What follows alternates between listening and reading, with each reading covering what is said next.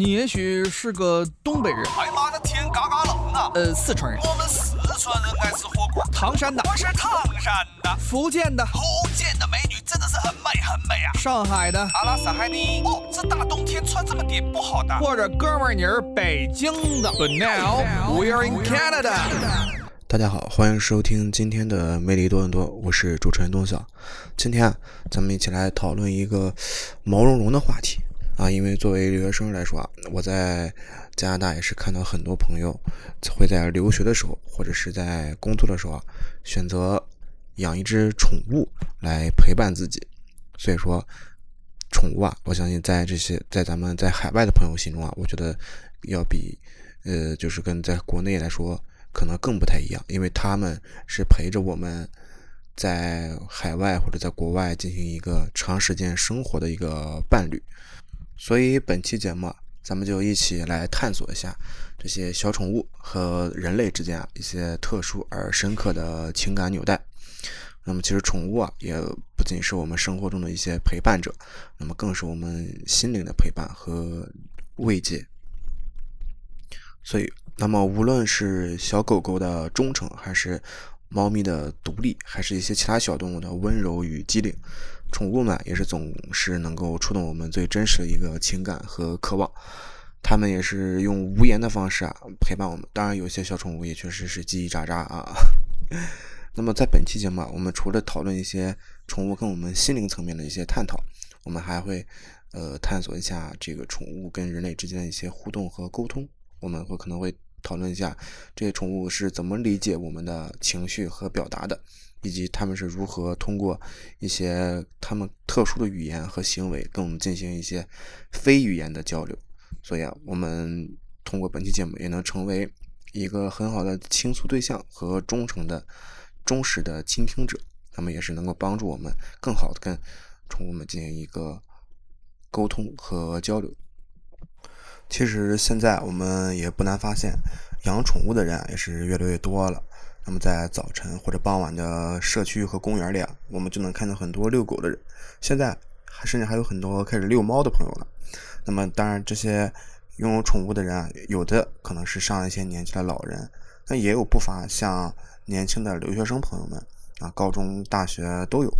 那么这些朋友们都统一是在自己的毛孩子后面慢悠悠的散步，和自己的狗狗一起跳跃奔跑。那么也有一些甜甜蜜的情侣啊，想着享受着一些像两人一狗或者是两人一猫的这种幸福生活。嗯，没有宠物的朋友可能会说，养宠物需要付出很多时间、很多精力和很多钱。但是啊，我们同样也是收获了在与宠物相处的过程中的陪伴和心理价值。所以这个时候其实就会有问一个问题啊：我们为什么要养宠物呢？首先啊，宠物是可以给咱们提供一些接触性的安慰的。那么，这宠物的定义，就这个词的定义，是为了满足精神目的的圈养的动植物啊。有些植物也是自己的宠物，相信大家也有有，我也是碰到有一些养宠物，我甚至碰到有养那个呃捕蝇草的小伙伴，还是非常有趣的啊。所以这就是说，呃，现代的一些朋友们在解决了温饱问题之后。更加注重满足于自身的一个精神需求。那么，曾经也是有一名著名的心理学家哈洛，他就说出了提出这么一个接触性安慰的概念，就是说，呃，年幼的哺乳类动物有这个想跟自己母亲有身体接触的需求，可是当这个母亲不在的时候啊，就是不在身边的时候啊，那么这个幼年的哺乳动物啊，就会寻找一个感觉最像母亲的东西。那么，对于已经长大成人的我们来说，这个出于跟各种原因与家人的分离，所以说养一个这个毛茸茸的小动物就成了最好的选择。其实这个是可以理解的，对吧？因为因为咱们人类首先就属于哺乳动物的一种嘛。那么这是一个哺乳动物的本能，会找自己最像母亲的东西。那么也就是呃有这么一个接触性的感觉。因为咱们最简单、最直接、直白的方法就是呃。吸猫撸狗，那有些朋友就可能较真说：“哎，这小狗小猫它也不像自己的母亲。”我说这就确实是有点抬杠了。那也不能从你不能从大街上随便找个人开始撸吧？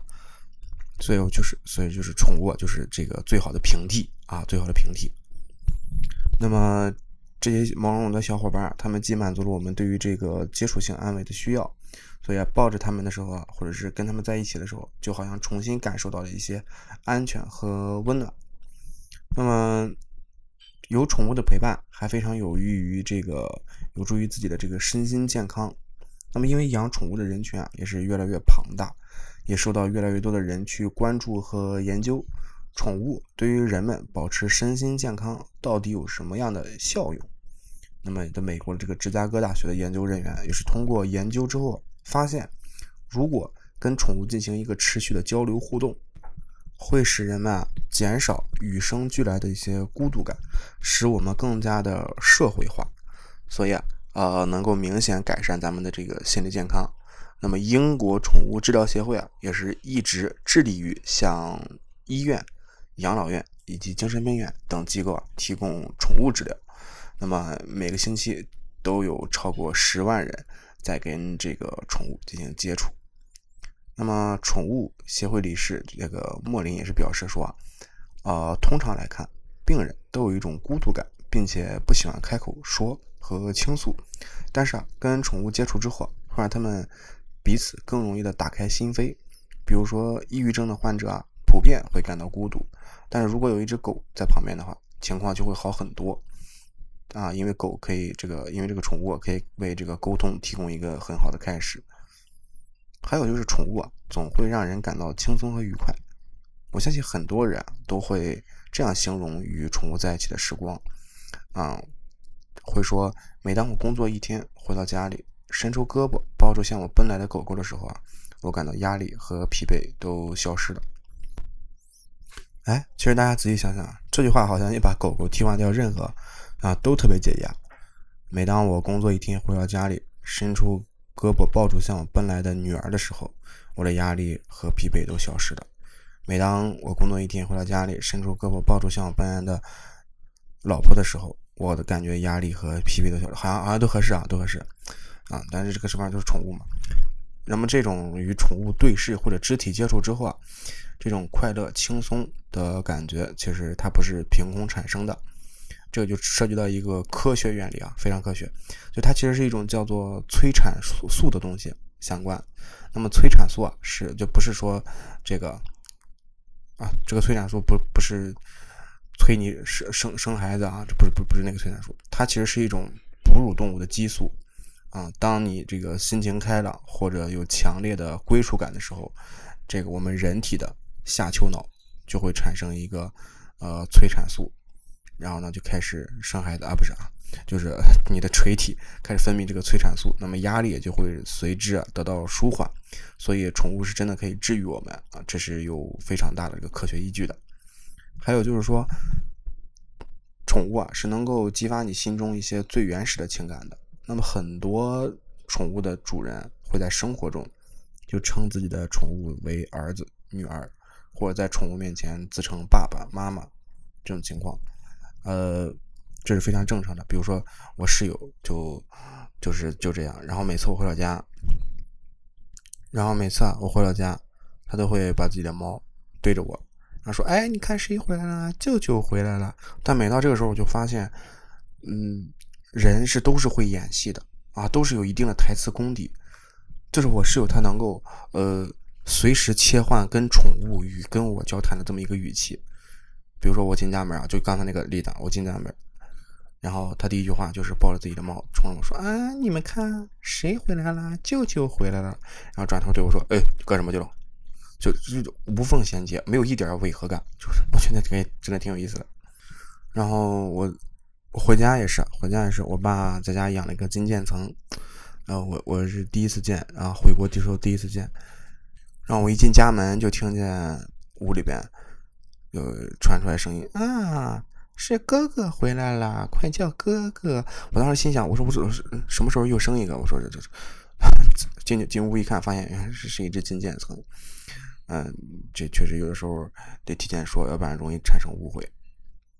所以说，这种管自己宠物叫儿子、女儿，在自称爸爸妈妈这种情况，其实就是说，人们在跟宠物的相处过程当中，很多主人就把宠物已经当成了自己的孩子和家人。那么原因啊，就是在于宠物其实能够唤醒我们心中啊最原始的情感，也就是亲子之之间的这个连接。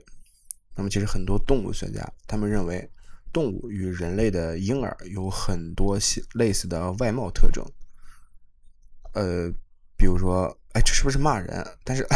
但是这这是科学家就是说的。就是比如说，这个眼睛占脸部的比例比较大，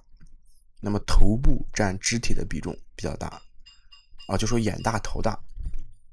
那么这些特点其实也能够就能够激发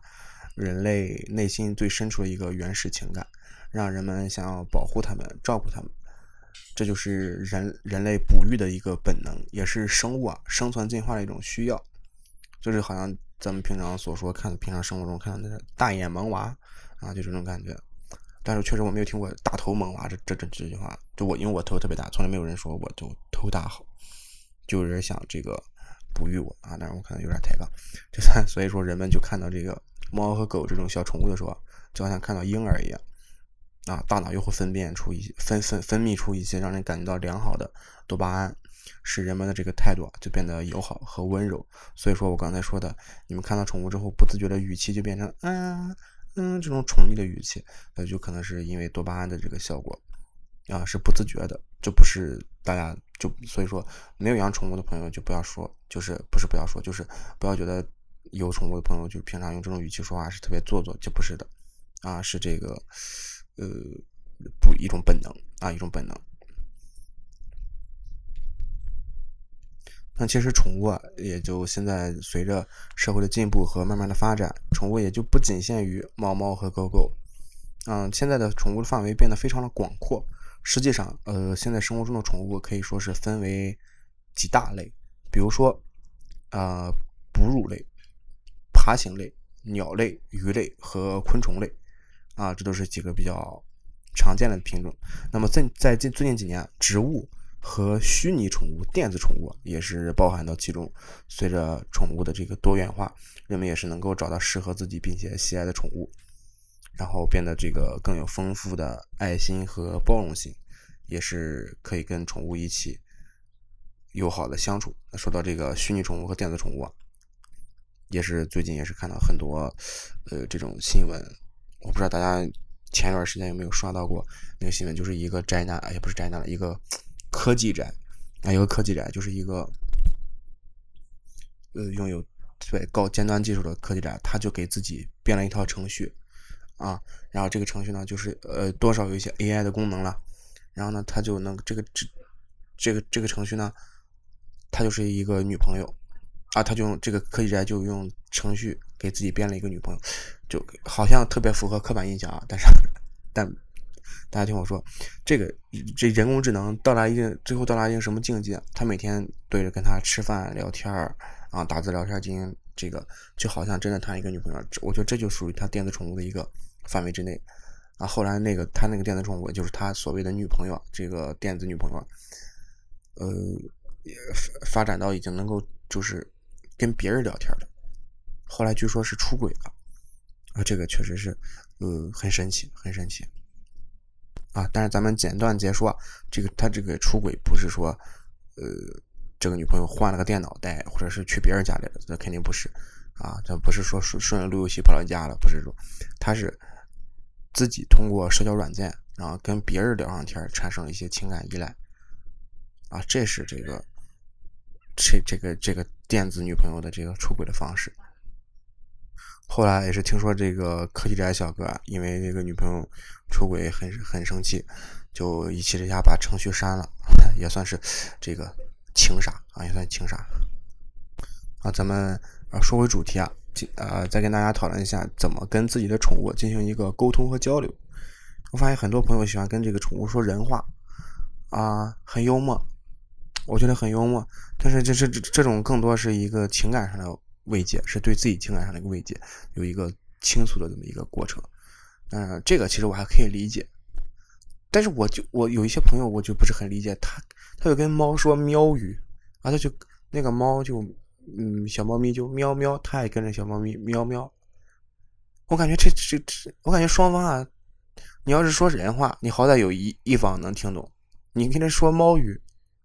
我有两个人都听不懂，还两双方都听不懂。我觉得也是一个很有意思的现象。那今天咱就跟大家讨论一下怎么跟猫沟通啊，跟猫沟通的一个正确的方式。一会儿咱再讨论一下跟狗啊，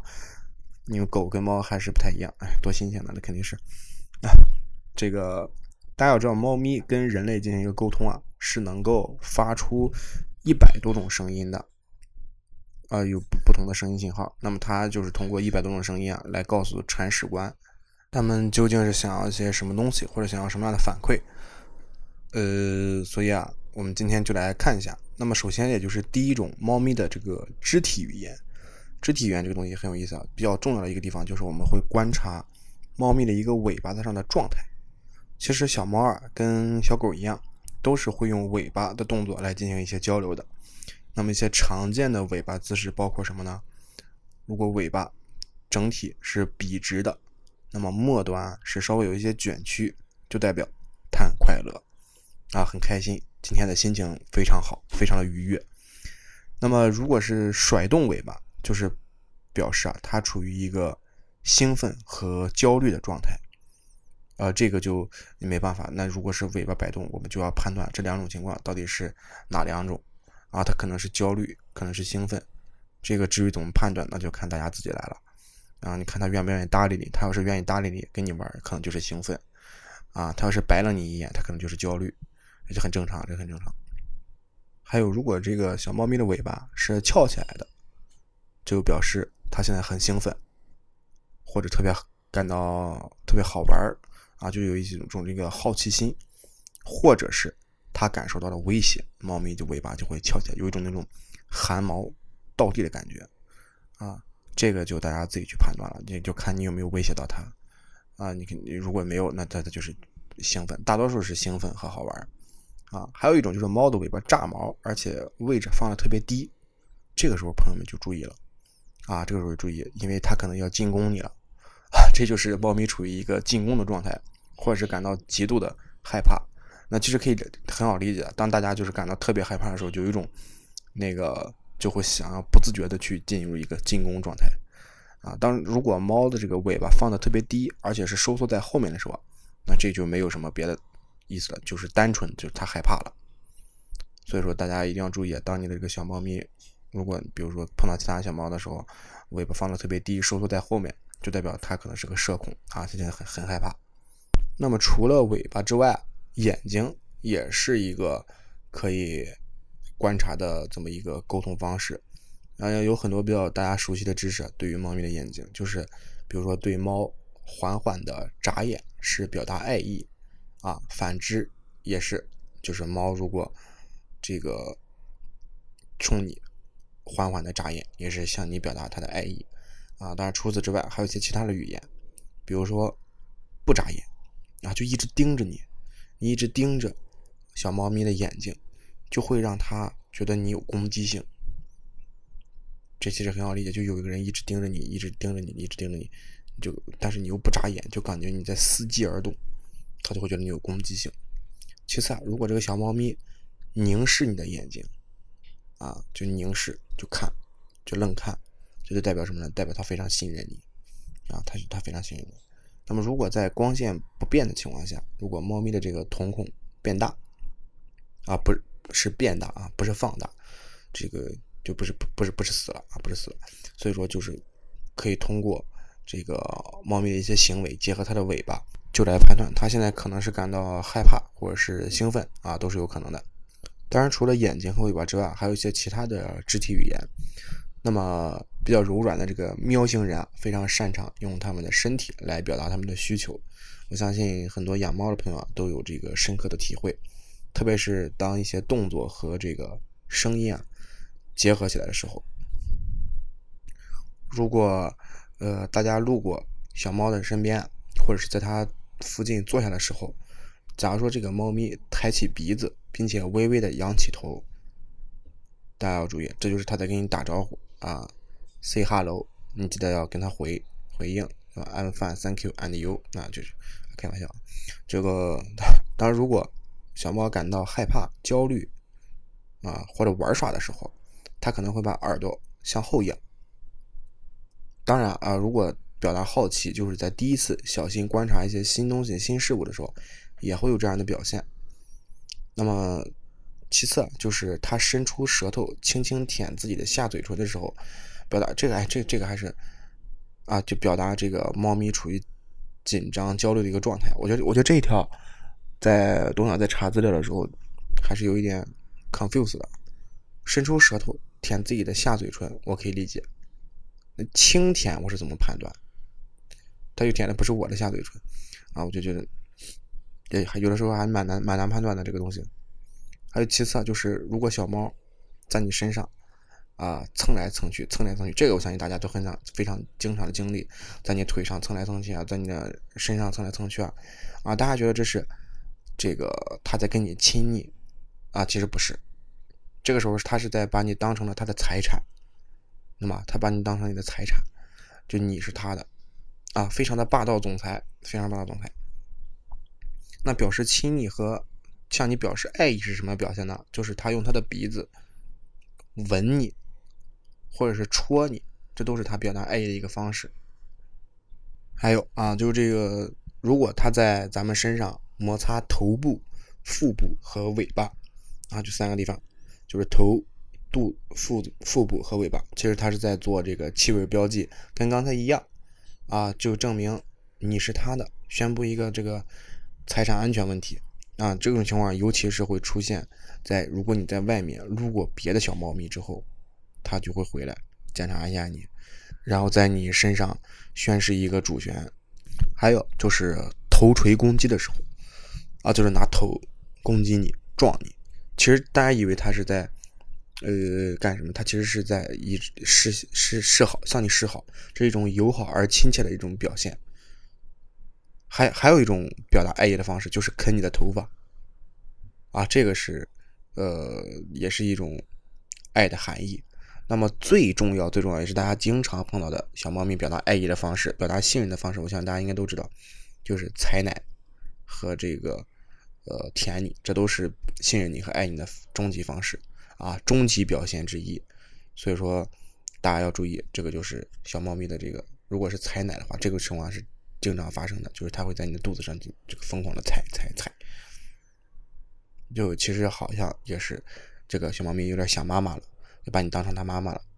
那我们回过头来，如何在日常生活中跟咱们这个增强和提高跟小猫咪沟通和交流的方式呢？首先，第一点就是一定要多跟小猫咪说话。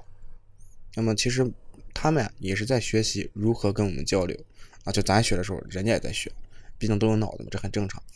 所以，如果你跟猫咪日常交流越多，它就学的越快。所以说，跟猫咪多聊天，并不是一个自言自语的行为，而是这个呃，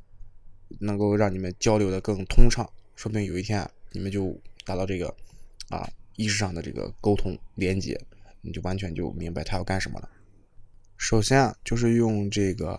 略微提高轻快的声调来表示友好。那么用降低的声调来表示不行啊，打麦就是不可以，大家明白？就是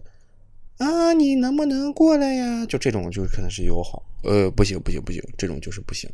啊。这个这个大家应该明白。那么通过反复的这个关键词的训练，可以很好的帮助小猫咪领悟你的想法。比如说每次上床休息的时候，就跟小猫咪重复的说“睡觉”这个词汇，那么最终啊，它就会把你的词汇和行为关联在一起。你随时喊一声“睡觉”，它马上就到啊，大家明白？它就会去卧室床上去找你。这个是真的，真的是这样的。因为我们家那个呃，我室友的两只小猫咪就是这样的。就他每天晚上看完电视，然后上楼睡觉的时候就喊一嗓子：“哎，我们睡睡觉了。”让两只猫就会唰唰唰唰就往上楼上跑去等他们，啊，非常有意思。还有就是用非语言交际。什么叫非语言交际呢？就是语言之外的行为，或者是语气暗示，也会领悟的很好，或者或者是起到这个沟通的作用。比如说，他想跳到你的旁边的沙发上的时候，但是看起来行为有一些犹豫。这个时候，你拍拍沙发，用这种柔和的声音表达邀请，这就是一次非常成功的这个非语言交际。但是需要注意啊，就是语言和行动要保持一致，你不能语言上说不行，但是行为上又是夸奖，啊，这个就会让猫咪产生混乱，就是不能像教育孩子一样教育自己的小猫咪，对吧？你不能像教育孩子一样，你比如说你小时候，比如说家长打孩子，小时候就说，就边打边说，哎，你再哭一个试试，你再哭一个试试，就这个时候就。当我很小的时候，就会 confuse，就是到底是让我哭还是不让我哭，就是这个这个确实很费解啊。然后还有就比如说你不想让猫咪进入到一个屋子，这是很正常，因为它们身上有小小有会有毛掉嘛，那么肯定有一间屋子你是不想让它进的，比如说这个衣橱，那这个时候你就要坚决的说拒绝，以及不粗鲁的方式阻止它进来，就是当然这个时候你就不能在门口。跟他好好说，啊说，哎呀，这个你可不能进来呀，这里面都是衣服，不能这样，这样他会听不懂，他以为你在欢迎他，对吧？这个时候是不需要你表达爱意的，你只需要明确的让他知道你不欢迎他进这间屋子就可以了，啊，所以说，但是一般这种情况下，这个他都会从多个方向和角度想办法进到这个屋子，这很正常，因为猫都有好奇心嘛，好奇害死猫，这很正常。这时候你就要耐心的多拒绝几次。啊，耐心慢慢他就会放弃了，但是千万不要对他大喊大叫，这会让他感到生气和害怕。所以说，这就是跟小猫咪一些沟通的方式，还是非常有效的，也是非常常见的一些方式。大家也是希望能够给大家一些帮助。那说完猫之后呢，这个跟狗狗啊也是有交流的方式的，不过狗狗相对来说要简单很多，因为我们都知道狗这个东西，啊不这个东西啊这。不，这个东西啊，就是狗这个宠物啊，还是非常热情啊，非常热情的。那首先就是我们要理解狗狗舔人的行为。我相信很多养狗的朋友都会被狗舔过。其实它舔人的意思啊有很多种。如果是喜欢你的话，就会连续性的舔你，还会趴在你身上。呃，如果只是舔你几下，那就说明啊，它就是在跟你打招呼啊。大家千万不要觉得人家很热情，那就是礼貌性的 say hi。如果只舔一下，就是说明，哎，你打扰到他了，他现在正在做自己的事情，啊，可能正在放空或者正在干什么，就是让你不要再打扰他。那其次啊，就是狗对你摇尾巴，就狗摇尾巴其实并不是一，并不一定是友好的一个表现。除了对你友好的狗狗会摇尾巴之外，还会在你身边蹭来蹭去，啊，这个就是摇尾巴要搭配啊，要搭配，它是在边摇边蹭，就说明它就是喜欢你，想跟你玩。还有一种不摇不友好的摇尾巴表现，伴随着一些呲牙的状态，就说明啊，呃，你可能要准备开始打这个狂犬疫苗了啊，就它可能要开始攻击你了，这就是这个行为。还有第三个就是狗狗向你扑来的时候，那么狗狗扑人的行为也是分几种，如果它把你当朋友的话，它就会扑到你身上，然后对你各种舔，对你摇尾巴啊；如果对你不友好的话，那么它可能会把你整个人扑倒，然后进行撕咬。啊，说到这儿的话，我相信如果进行撕咬的话，大家应该也都分得出来，它肯定是不友好。啊，这确实是不友好。然后还有很多养狗的朋友会经常有一个问题，就是狗可能会乱叫。那其实它乱叫的方式啊啊也是分很多原因的，比如它对着你叫，但是身体是在门口，就说明啊，就说明它这个憋不住了。确实是憋不住，要么他就是要出去大小便，要么他就憋不住要出去玩。但如果他是对着外面叫，就说明有人靠近啊。这一点一定要养狗的朋友要多多训练，免得被大家投诉啊。经常有邻居就走到门口，它就会叫；走到门口，它就会叫。所以说还是半，尤其是晚上还挺吓人的。那么如果狗狗趴着不动，还不吃不喝，还发出这种呜呜的叫声，这个时候朋友们一定要记住了，这就是它在表示啊，我生病了。嗯我难受，我不舒服，这个时候啊，就建议带狗狗去看兽医，以免错过这个最佳的治疗时间。其次啊，大家知道这个狗这个这个这个这个物种啊，它喜欢乱吃东西啊，但是大家也不要责怪它，这是它与生俱来的一个情况。比如说啊，大家知道狗吃屎嘛，或者吃草、吃墙灰、吃鞋子、吃垃圾袋，其实并不是因为它贪吃啊，不是不是说。不是因为它，而是它因为身体啊缺乏某种元素了。这个时候也是建议大家去去看一下啊，看它到底缺什么。所以说养狗这个情况，大家一定要注意到这个饮食问题，因为毕竟这个狗狗的寿命还是非常短暂的。那么饮食健康了，它才能够陪你更长的时间。那么今天也是跟大家简单分享了一下这个养猫养狗和宠物对大家的一个心理上的陪伴，所以说也是希望大家能够，嗯，在养宠物的时候啊，能够好好对待它。已经有宠物的朋友们，就是能够，呃，多去了解，多去沟通，多去关心自己的宠物。那么没养宠物，即将要养宠物的同学或者是朋友啊，你们一定要注意，呃，想想自己是否能够承担起这一份责任，因为毕竟宠物也是一份生命嘛。那么如果想好了之后，那也是欢迎大家再加入到我们这个拥有宠物的大家庭当中。那么也是谢谢大家收听今天的魅力多伦多，我是主持人东晓。